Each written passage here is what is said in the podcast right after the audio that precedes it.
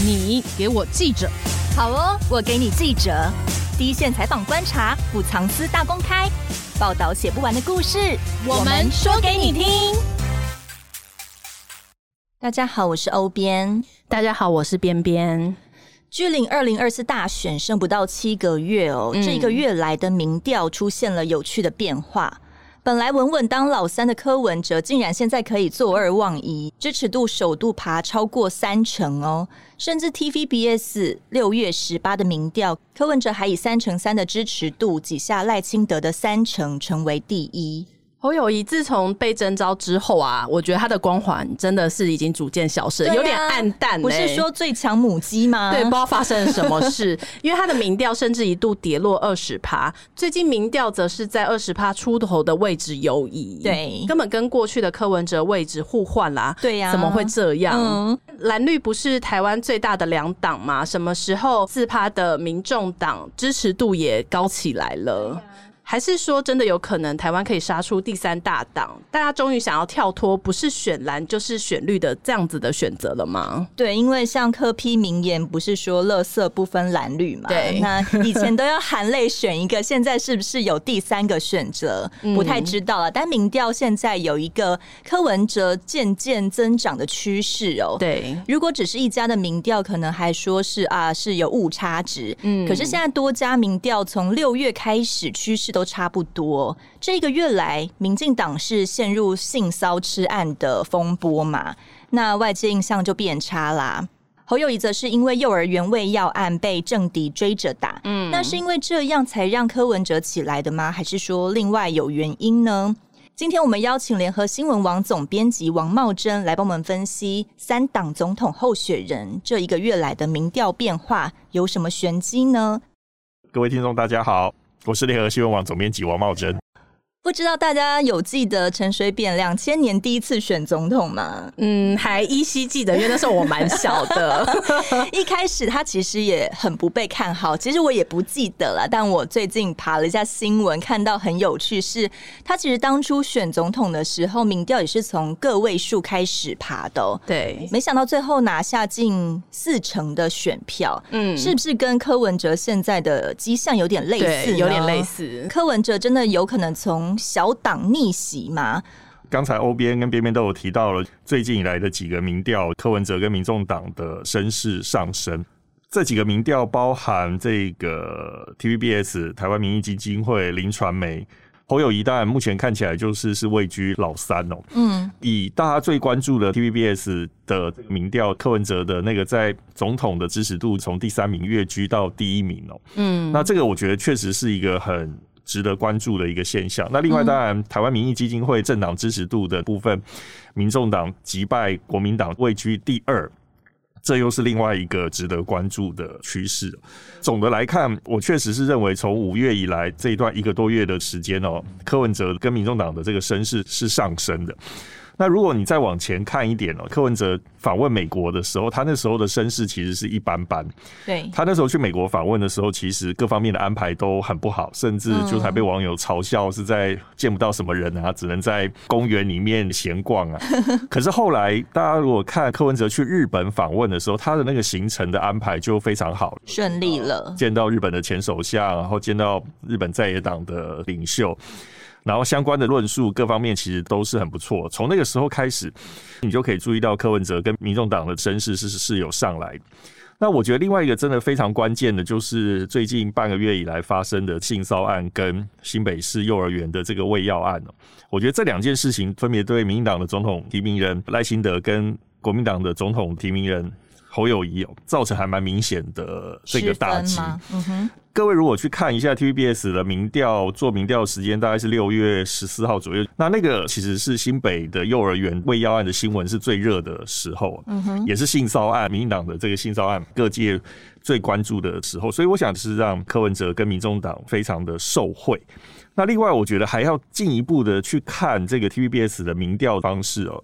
啊，首先我当然要想说，我认为 TVBS 的民调是没有假民调的疑虑啊。嗯。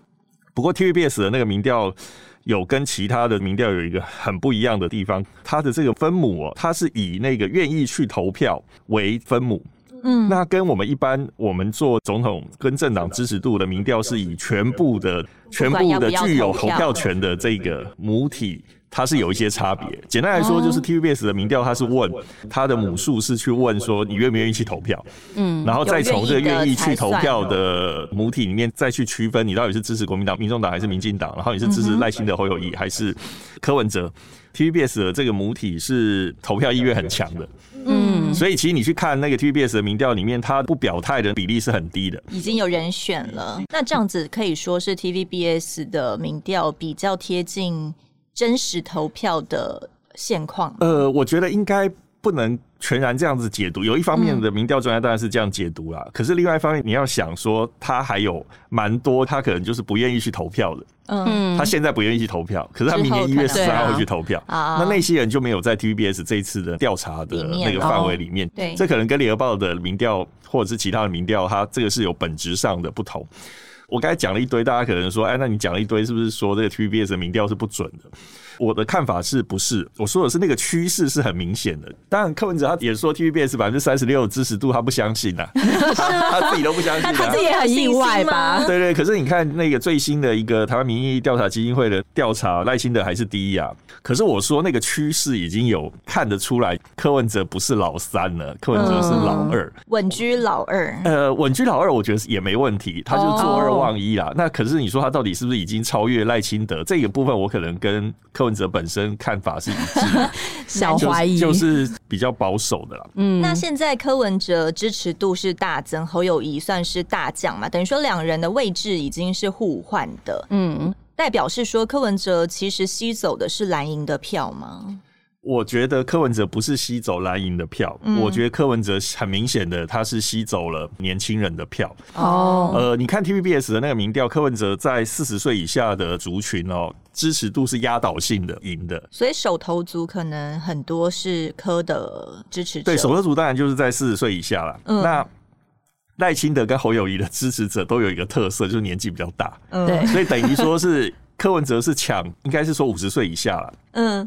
过半，目前看那个 TVBS 民调，他都是支持柯文哲。柯文哲的那侯友谊跟赖清德就要在五十岁以上的这一块饼里面两个人去抢。嗯哼，简单来说，就是一块饼是柯文哲一个人拿，然后另外一个是一块饼两个人在抢。那你一来一回，嗯、柯文哲他为什么会在 TVBS 的那个支持度会那么高？就是他在年轻人的这个支持度非常的大。如果你回去看蔡英文在二零二零年的得票八应该是八百一十七万嘛，就是创最高。他其实也是。在年轻人的这个选票里面获得压倒性的胜利。柯文哲现在在这个 TVBS 的这个民调也有呈现出类似的情况。侯友谊跟赖清德看起来是颇不得年轻人的人心呐、啊，嗯、所以这也是为什么你看赖清德最近跟蔡政府不断的推出拉拢年轻人的政策，嗯，念私立大学有补助啊，然后念高中职不再排富，这些都是针对年轻人而来。同时间侯友谊也是哦，你看侯友宜一开始获得提名的时候，他去校园的活动他其实都没有参加，那时候是柯文哲跟跟这个赖清德参加的。你看侯友谊后来开始去政大，虽然在政大被人家骂的要死，对啊，对，然后可是他去台大的那个表现就明显的比政大好很多。简单来说，就是虽然赖清德跟侯友谊现在在年轻人的支持度是不如预期的，可是你从售额理论来看，就是说，如果我这一块支持度是最差的，那我就 nothing to lose 嘛。那我如果想办法进去争取，我的票只会多不会少嘛。嗯，赖清德跟侯友谊就要会想办法去瓜分柯文哲在年轻的。年轻人的选票这一块，当然成效怎么样，我是不知道啦。可是我是觉得侯友宜部分可能还有待观察。可赖清德跟蔡政府目前对年轻人这个大傻逼的这个部分，我觉得多少是有帮助，有帮助。对对对对，所以这部分年轻人的选票啊，会是二零二四的那个总统大选的一个一个很重要的关键。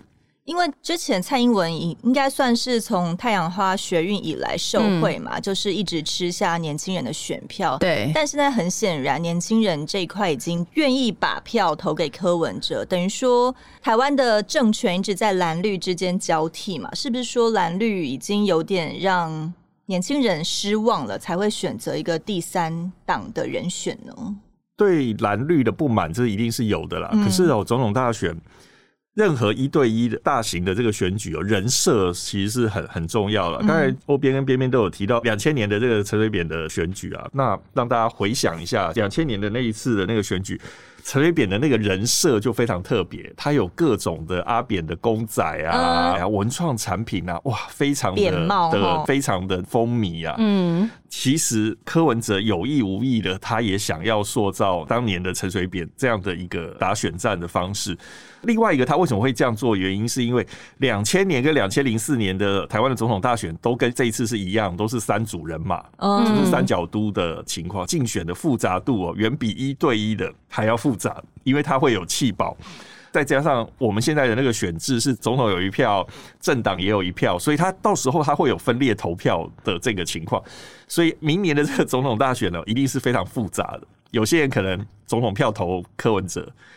政党票可能投其他的，或者是说，好，总统票我可能投赖清德或侯友谊，可是我政党票是投民众党。对，所以他这个之间两边的变化非常的值得关注了。那你看柯文哲，他前一阵子大概一两个月之前吧，你看那时候去跟对阿扁示好，然后他去日本访问的时候，他就以这个所谓的李登辉的政治传人。这样的身份去去日本，刚才欧边跟边边问说他他是不是吸掉蓝的票或者吸掉谁的票？我觉得他两边的票他都想吸啊，嗯，他浅蓝跟浅绿都想吸啊。那他讲说他是李登辉的传人，浅蓝一定不会买单嘛，可是浅绿可能会会买单。他对阿扁的示好也是会吸引到浅绿的票。我个人对明年的这个总统大选的最后的结果，我还没办法有一个很明确的预估，就是我不知道谁会赢啊。嗯，很难讲。可是我我现在就可以说，明年的总统大选，三个总统候选人得票一定都不过半，甚至不到四成。嗯，那另外我可以预期的，赖清德明年的年轻人的选票绝对远不如蔡英文二零二零年的年轻人的选票。嗯，绿营在年轻人选票的支持度最高就是二零二零年。嗯，明年。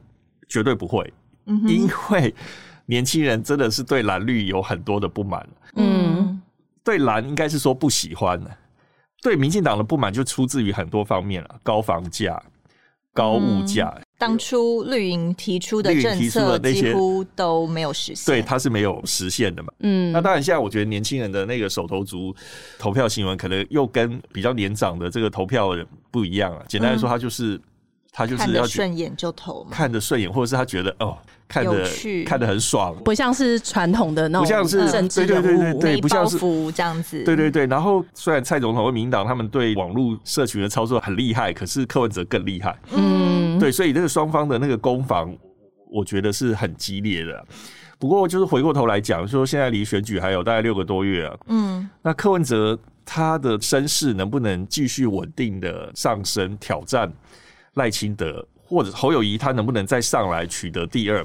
我觉得接下来的那个变数还很多，因为明年的这个总统选举哦，非常有可能会出现弃保。嗯嗯，对。那当然，今天如果是三个人支持度都相当的话，就很难出现弃保。对。可如果今今天是两强一弱，弱的可能就会被弃了。有些人希望政党轮替，那有些人是说那个非绿大联盟。对，那柯文哲不喜欢“非绿”这个词，因为他觉得“非绿”不就是蓝嘛？他就说蓝绿都垃圾嘛。所以 柯文哲可能他诉求的是所谓的在野大联盟等等。那各位不要忘了，除了这三个人以外。鸿海创办人郭台铭哦，还是没有放弃，对啊，就是 还是持续的在弄，所以我才说明年的总统大选，虽然说现在赖清德的领先的幅度是比较明显的，趋势也是比较明显，可是明年是不是赖清德一定会能当选？我觉得很难说。对。刚茂贞总编提到，柯文哲喜欢的是在野大联盟嘛？他现在目前看起来也是有在拉拢一些政治势力，比如说他之前呃上节目就抛出了，如果找黄国昌来当法务部长的话，应该就可以把一些弊案什么全都打光光。而且黄国昌真的是也很敢讲，很敢爆嘛，掀起了很多讨论的话题。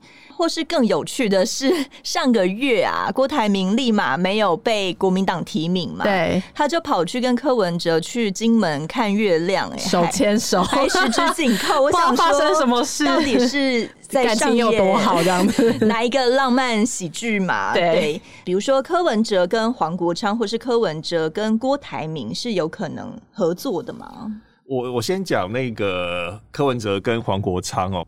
我觉得柯文哲找黄国昌是背后的图谋，其实是还蛮蛮、嗯、清楚的。他要拉时代力量嘛？对，是只拉黄国昌。对，就是时代力量的票，我觉得当然是柯文哲是有看在眼里了。嗯，黄国昌就是如果被柯文哲拉来这一边，能不能对柯文哲的总统票加分，这个部分是一回事。可是肯定可以对民众党的政党票加分。嗯哼，对，就是说不喜欢国民党，可是又对民进党不放心的，那他可能就会最后他那个政党票可能就会投给这个民众党。如果黄国昌当不分区之类的，呃，目前看起来是不会，就是因为如果你要找他当法务部长，你就不可能把他放在不分区嘛。嗯，对。可是如果你今天把黄国昌拉过来的话，那时代力量的他的政党票一定会受到影响啊，因为时代力量没有太多的政治明星啊。嗯哼，对柯文哲来说，我觉得这是一个很厉害的、很厉害的一招，就是对自己是很有帮助的。那对那个时代力量影响力其实是有的啦。第二个，再回过来看这个。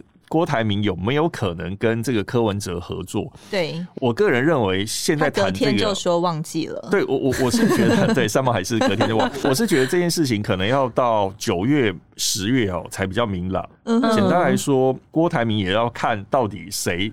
谁是机会的嘛？对对对，那个合作先要看那个郭台铭他到底要不要独立参选啊？嗯、这个部分，因为他他要独立参选，他要先联署嘛。嗯哼。那这个事情就是在接下来就会发生的。他如果要独立参选的话，他跟柯文哲在总统大选的合作。不太可能，就不大可能。嗯，对。可是政党票的部分合作还是有有可能的。嗯，这件事情我觉得要到那个九月、十月才比较比较明朗。那前面当然是要先看郭台铭他到底要不要独立参选了。嗯哼。假设郭台铭没有独立参选的话，那他一定不会跟老三合作嘛，他一定要跟老二合作啊。可是他明明就说他要支持国民党提名的候选人呢。我想那个对。政治人物的台面上这些人物的说法，我们也是听听就好了。说不定隔天就忘记了，心变得这么快。我我不认为郭台铭会会很努力的支持侯友谊啊，嗯，所以从目前的各种做法看起来都不是嘛。看起来他就 PO 了那篇文以后，之后也没有跟侯有任何接触了。这件事情我觉得是很现实的，所以侯友谊目前要做的当然是要想办法回到第二。对对啊，所以这件事情我觉得接下来还会有一些变化啦，因为。下半年几个重要的就是这三位总统的参选人，他要提名副手嘛？对，那提名哪一个副手，就我觉得就有差了。第二个就是这三个政党都要提名不分区的立委的名单，这个名单也会影响声势。那回过头来讲，拉黄国昌这件事情，对柯文哲来说是一个利，可是也是他的弊。嗯，简单来说，就是柯文哲最大的问题是出在于他一直没有一个稳定的团队。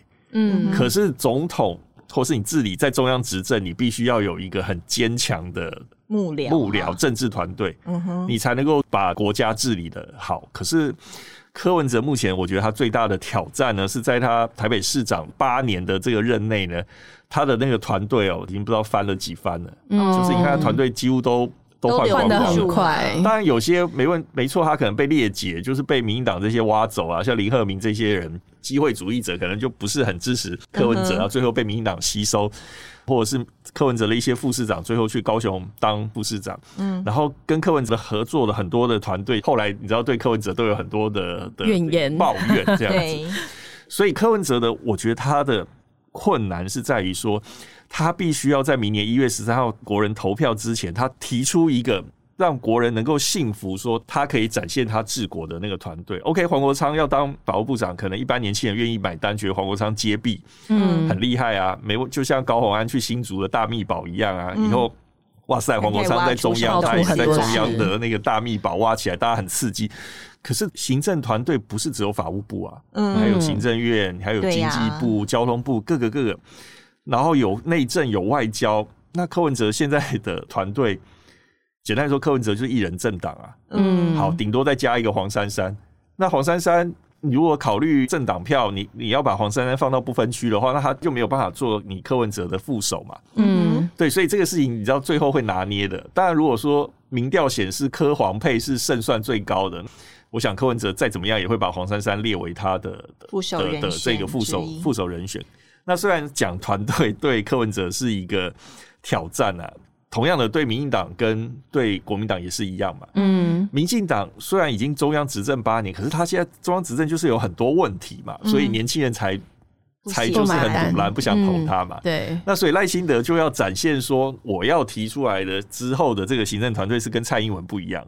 对啊，之前蔡英文的行政团队就是同一批人不断的换位置啊。是啊，是啊，想说民进党没有人嘛？对，那当然赖清德的这个副手也很重要了，嗯、尤其现在这个 Me Too 这么。这么盛行，所以我我觉得搞不好这会是第一次，我们三个总统参选人提名的副手都是女生。哦，真的假的？我觉得是很有可能啊，因为一来本来就是互补嘛，所以你看赖清德，大家就传他跟驻美代表萧美琴嘛，对，然后那个侯友侯友宜就传出来，就是像柯志恩这些也是国民党里面女性很清新、形象清新的嘛，嗯，那甚至卢秀燕这种被点名也都是女性嘛，那柯文哲就更不要讲，大家都觉得黄珊珊一直都是一个选项嘛，那所以。接下来的这个副手的提名，我觉得非常重要了。嗯，就是提的对就大加分啊，提不对就就目前还没有明确的人选。对，因为现在我现在才六月，大概会是几月的时候？副手这件事情是没有一个期限，所以他 maybe 到十月才公布都没有问题，嗯、因为这个牵涉到。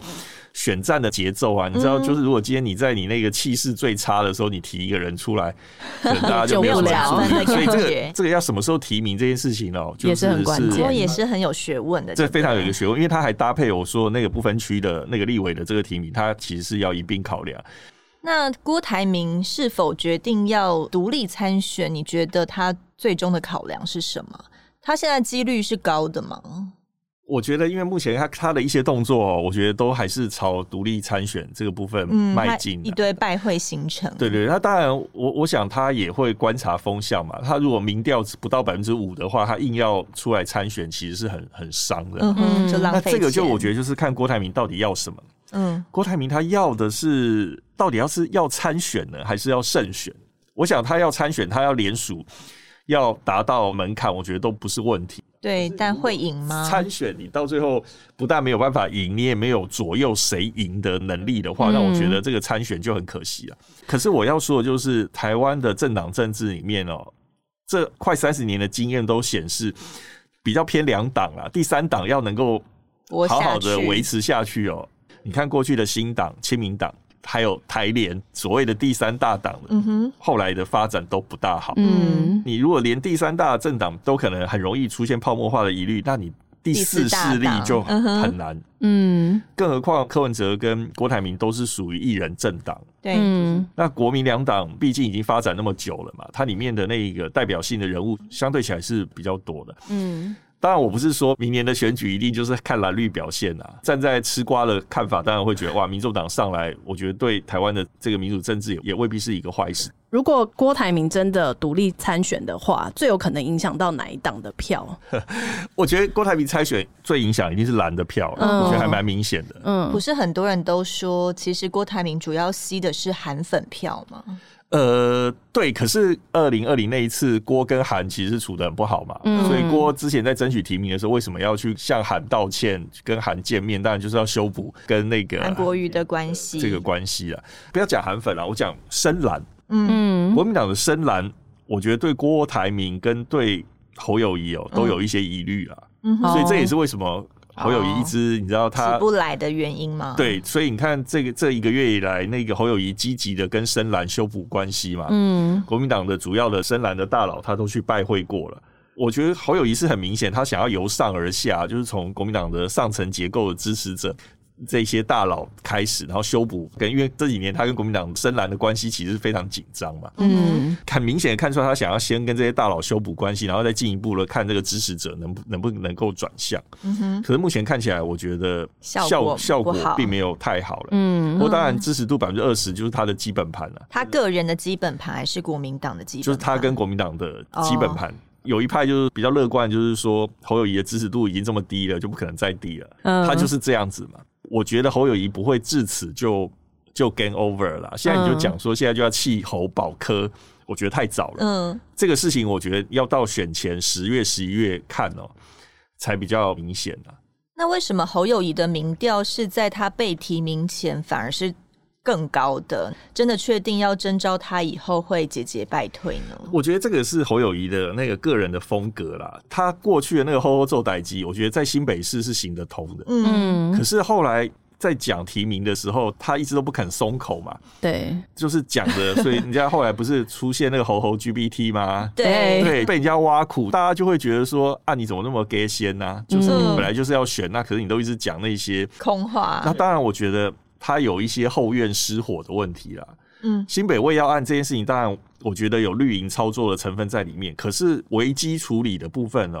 危机处理部分，我觉得侯友谊还是没有做好。嗯，就是卫药案这件事情，其背后你会发现，最近已经被事实查核中心认定，民进党很多支持者的说法是假讯息嘛什么的。嗯、可是呢，侯友谊在危机处理的部分，我觉得是不够的，没有第一时间出来。我觉得这一点，我觉得陈其迈比较厉害。我举个例子，这当然拉比较远了。嗯、前几个月，高雄市曾经出现那个呃，应该是那种校园营队霸凌的事情吧？嗯，我觉得这个新闻就是很小嘛。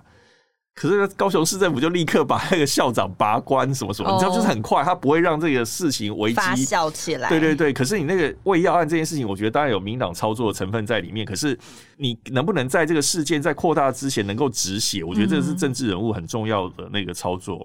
可能因为那个时候胃药案爆发的时候是五月中嘛，对，他们投诉的时候是五月中，那时候刚好是侯友谊要被提名的时候，五月十七号嘛，所以我觉得那个团队是有一点松懈。但后来紧急止血。有止住吗？我觉得是稍微有止住了。我觉得另外一个很值得观察，就是 因为之前侯友谊都是被民进党假设为是主要的竞争对手，抓着他猛打嘛，所以开始民进党的政策就是尊科打侯，就是简单来说，就是柯文哲的得票越高，侯友谊的得票就会越少。对，最好是柯文哲跟侯友谊的得票是差不多的，这样赖清德就是可以坐收渔翁之利。可现在不一样啊，TVBS 民调出来以后，如果柯文哲已经展现可以挑战赖清德的能力的时候，就要开始打。接下来民进党一定会打柯的，嗯、我跟你说，一定会打的很厉害。那我刚才前面有讲啊，柯文哲的网军其实很强啊。嗯，我说网军不是他自己组的啊，我说那种支持者那种网军很厉害啊，不输蔡英文，不输赖清德，可以用键盘跟对方对战的。对对对，所以接下来民进党如果要打柯哦，就一定有好戏看。因为侯友谊那种被修理，国民党有时候被修理，大家都觉得我理所当然，因为国民党就很逊嘛。嗯不大会宣传，然后讲话也不像，口才也很差。可是可是柯文哲那个很会讲，然后那个会靠就是很很得那个年轻人的那个喜欢。那民进党骂柯文哲什么？柯文哲那种回复都是那种跳脱大家想象的，那大家就觉得哇好爽哦，民进党被被修理了。所以接下来我觉得赖柯之间的竞逐会非常好看。或许啊，我觉得这当然。可能是帮侯友谊想，或许侯友谊可以在这个老三的时候可以稍微喘口气，嗯，对，因为炮火不会集中在他在他身上了。那他就可以利用这个机会哦，这个叫做政治黄金七十二小时，或者先去团结一下蓝营内部的人。对对对，就是侯友谊能不能重新整军哦？如果你到十月、十一月你还是现在的这个支持度哦，那那时候我们就可以说大局就差不多底定了。那觉得侯友谊要修复呃蓝营内部的矛盾啊，他大概有哪几个步骤可以做啊？侯友谊修复蓝营跟蓝营这个部分，我觉得在高层的那个部分，我觉得已经修复的差不多了。他去见马英九，去见连战，然后去见蛮多的啊，毛治国、陈冲这些，就是过去那个国民党的那个大佬都归队了，对对对，归他了。基本上我，我我我我们看到的是，他都已经拜访完了。可是我觉得侯友谊的这个由上而下的修补蓝营关系，到底是不是一个对的策略？我觉得目前看不太出来。嗯，为什么这样说呢？就是我觉得这些国民党的大佬对支持者的影响力其实是小的。哦，对，我觉得重点是你有没有这样子。重点是侯友谊，你有没有一个诉求？嗯，好，比如说蓝营在乎了什么？蓝营在乎的是中华民国。嗯，蓝营在乎的是政党轮替。蓝营在乎的是不要有贪腐，蓝营在乎的可能在能源议题、在疫苗等等这些事情上，他在乎的是这个。嗯，那这些侯友谊，你能不能有一个很好的论述呢？比如说，侯友谊在能源政策上一直都被攻击，跟民进党是没有什么差别的。嗯，侯友谊，你能不能有一个更清楚的论述来支持蓝营的支持呢？嗯，我觉得这些事情，我觉得是那个侯友谊目前是比较欠缺的。他还没有想到自己一个。把之前自己讲的话稍微顺利的转回来的一些说法嘛？呃，嗯，我觉得侯友宜的他的最大的挑战是在于说，民众不知道他的治国理念是什么。嗯，对，因为你如果只是说呃，好好做代级，这个是不够的。嗯，你要有一个论述，就是告诉国人你在对美关系是怎么样，对两岸关系是怎么样，你在能源政策上是怎么样，你对台湾的教育、社会各方面这些东西是可以提出来。我想侯友宜可能会，我觉得他们可能觉得现在讲这些太早了，嗯，他们可能要在下半年陆续把这个治国的这个理念啊，或者是白皮书端出来。可是我觉得现在其实就应该要拿出来了，因为。呃，侯友谊现在是侯侯 GPT 嘛，好像已经有微微被，就我现在看到一些什么草包的声浪都有点起来了耶。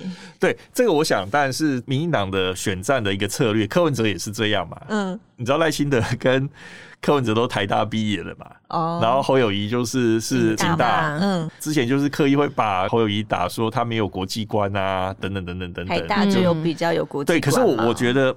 二零二零年韩国瑜被打为草包这种操作，我觉得在二零二四，我觉得相对起来是比较难。哦，对，因为侯友宜毕竟是你知道他在新北市做副市长、做市长时间其实是很久的。嗯，新北的那个执政还不错的。对，就是是，但现在会被大家放大，会被大家放大检视嘛。那另外，当然侯友宜他有这个落跑的这个问题。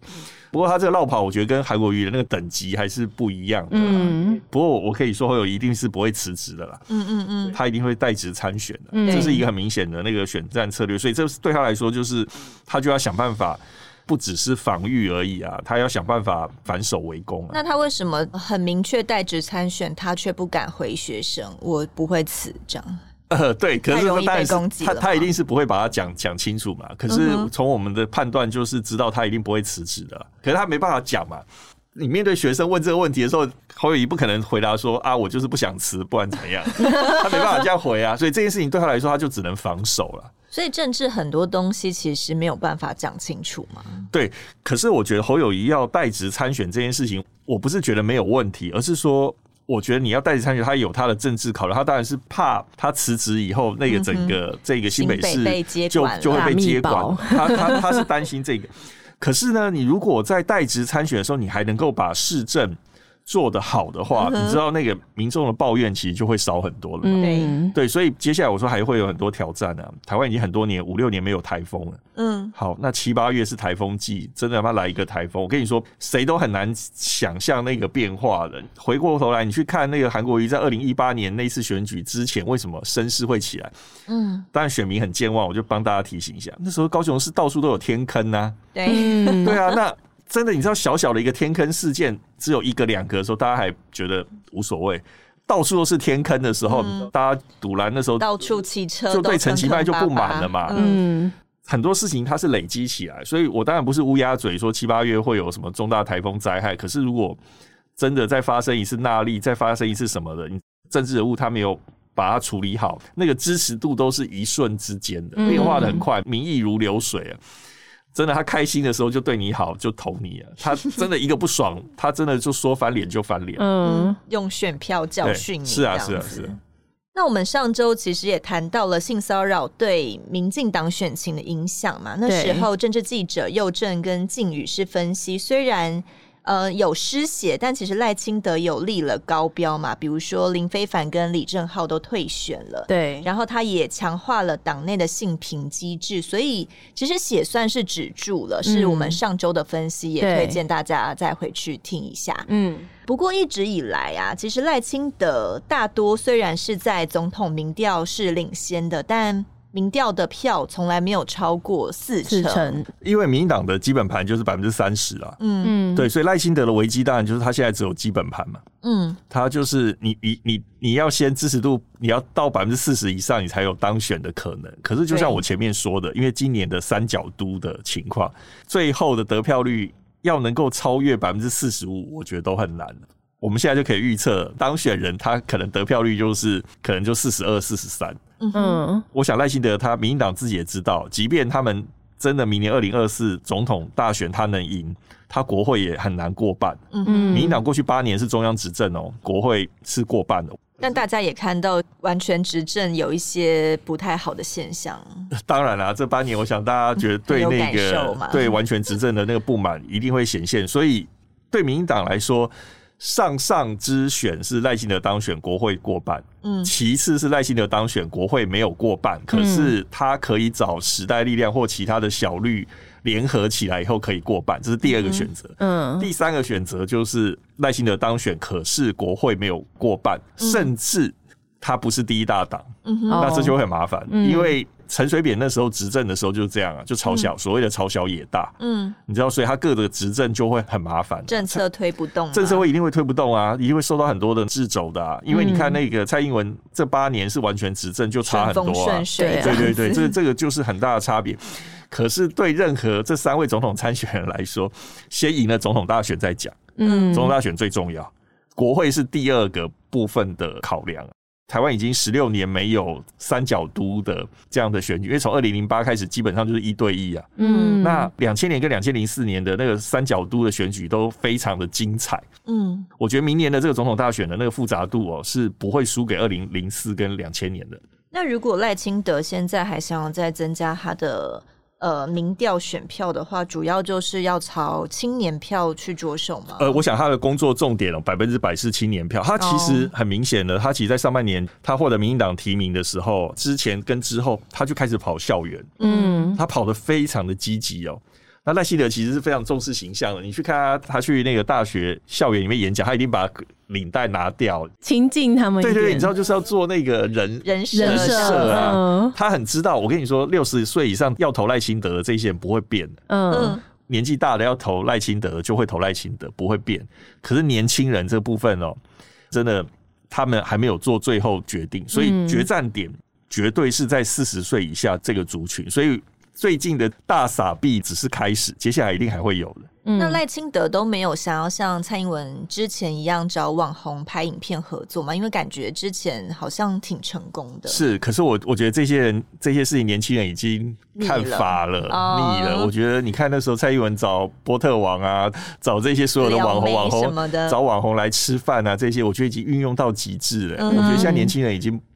我觉得一般不止年轻人，所有人我觉得不大吃这一套了，嗯、所以这件事情真的没有办法再玩一次。对，而且从太阳花一路到反送中哦，我觉得那个年轻人或网红支持蔡英文那个已经达到一个巅峰了。嗯，我觉得在反送中的运动结束以后，整个情况都不一样。所以你说像林非凡这种，即便他把他立委选到底，我也不觉得林非凡能够选得上。嗯哼，大家觉得很不满啊，林非凡这些。当初在太阳花这些要角，现在就是在民党里面吃香喝辣。嗯，可是你当初的那些诉求，你们提出来那些诉求，你到底有没有落实呢？嗯，所以包含像性骚这个，为什么性骚对民党会有伤？因为民党就是以强调父权、妇女权益这些，你知道是他很重要的那个政治主张嘛？可是后来会发现他内部不是这样嘛，那个落差太大了。你一方面讲这么高的理想，可你你另外一方面你呈现的却是这么肮脏。嗯，所以年轻人当然就会。就会不爽嘛，对，所以你提名李正浩，提名林非凡，这些不止在民进党里面的反弹很大，就是在一般的年轻人，坦白说，我我不觉得现在林非凡出来能够吸引到什么年轻人的。林非凡现在没有什么青年号召力，我我不觉得他能够吸引到什么样的选票，所以我说明年大家再回过来检视我们今天讲的，我认为赖清德的年轻人的选票绝对远远不如蔡英文。嗯，蔡英文在二零二零年的年轻人的选票。简直是压倒性的，对，因为不过那时候是一对一啊，韩国瑜的人设他本来就是年轻的选票就他就是拿的很少了，嗯，那这一次又是三角都又有柯 P，在我觉得赖清德要拿年轻选票很困难。相反的，他如果拿得到的话，那赖清德就他就会有机会赢。我我想国民党、民进党跟民众党里面哦，就是吸引年轻人的这个部分哦，我觉得民众党目前看起来是比较厉害的，形象是比较好的，可是。民进党因为他拥有很多资源，所以他可以把他可以把那个资源放给年轻人，嗯，无论是职位参选或等等的。所以你看他跟社民党合作提名苗博雅这些，其实他还是一定程度他是会拉拢年轻人嘛。对，相对起来，我觉得国民党就比较差了。就是国民党就是给人、嗯、给人家比较老的、老比较老老派的，对对对，这个我觉得是比较差。所以我觉得接下来对那个年轻人的那个选票，三党会怎么样子的那个竞逐哦？我觉得是，我觉得是非常有看头的。民进党一定会想办法把各种行政资源都都把它把它撒下去。所以你看的这个大学私立大学补助。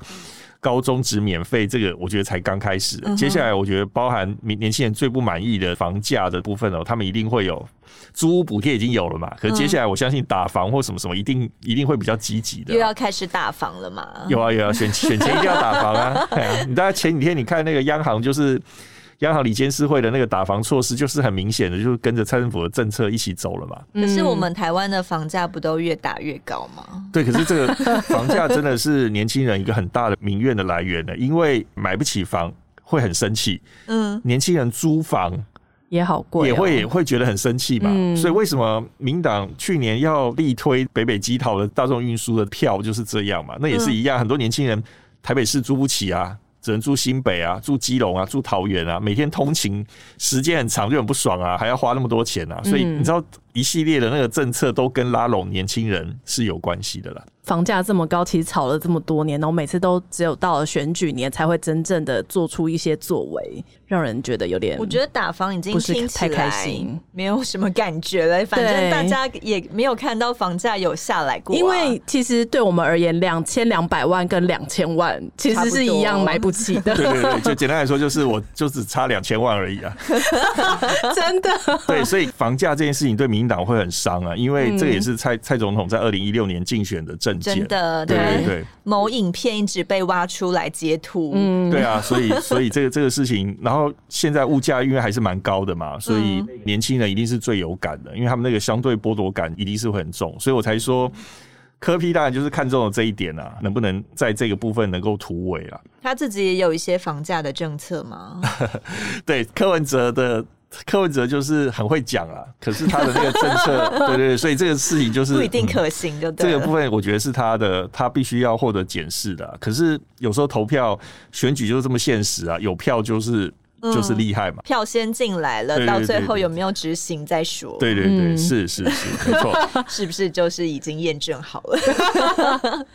那今天谢谢茂贞总编帮我们分析这一个月来的民调变化。对，虽然还有很很长一段时间啦，后面变数还是蛮大的，但是我们可以从这一次茂贞总帮我们分析的这些民调看出里面一些端倪，就是有一些族群分布。如果三党候选人可以洞悉起来，也许可能下一个月选情又会不太一样喽。对。那现在因为要告诉大家一个资讯，就是我们你给我记者这个节目呢，我们之后会以一个不定期更新的方式来在 Podcast 上架。对，不定期更新也是会在周二上架。对，那持续呢，其实联合开趴还会有一些新的规划。对，希望大家可以继续支持我们联合开趴以及联合报数位版。好，要请大家要记得欧边，要记得边边，也要记得 记得我们 Podcast 的节目。今天谢谢茂真，好，谢谢大家，拜拜，拜拜。更多精彩的报道，请搜寻 VIP 大 U 点 com 联合报数位版，邀请您订阅支持。